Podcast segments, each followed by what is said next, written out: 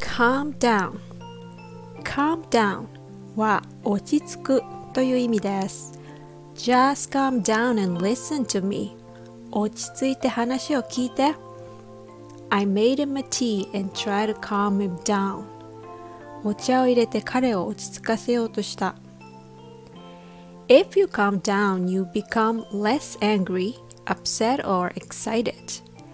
We need calmness of mind to stay healthy and happy. We also need to be calm in order to make a good decision. So, even if sometimes we get upset, it's important to learn how to calm down and stay focused on positive aspects. So, why not calm down and relax at the end of the day and just listen to my English lessons? Thank you for listening and take care.